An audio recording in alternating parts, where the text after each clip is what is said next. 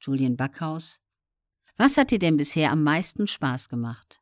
Martin Semmelrogge. Was mir am meisten Spaß gemacht hat? Ich komme vom Film und ich liebe Film.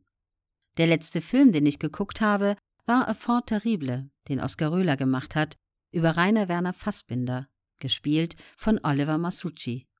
Fassbinder, Oskar Röhler, Fritz Lang, es gibt schon ein paar richtig gute deutsche Regisseure.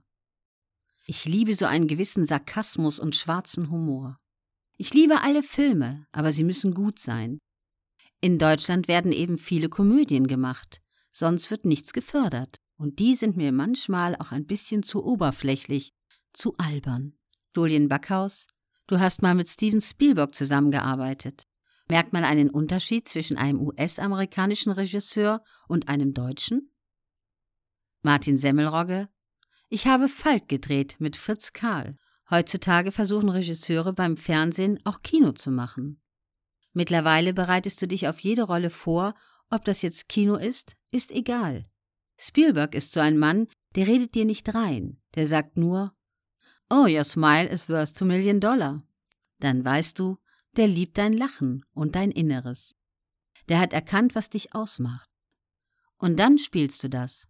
Das macht jeder gute Regisseur. Die schlimmsten Regisseure sind die, die einem irgendwas vorspielen wollen oder selbst schlechte, erfolglose Schauspieler sind.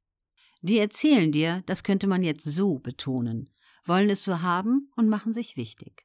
Dann spielst du das so, dass auch jeder mitkriegt, dass er der Regisseur ist. Oder du machst das 50 Mal. Normalerweise ist von den 50 Mal die erste Aufnahme immer richtig.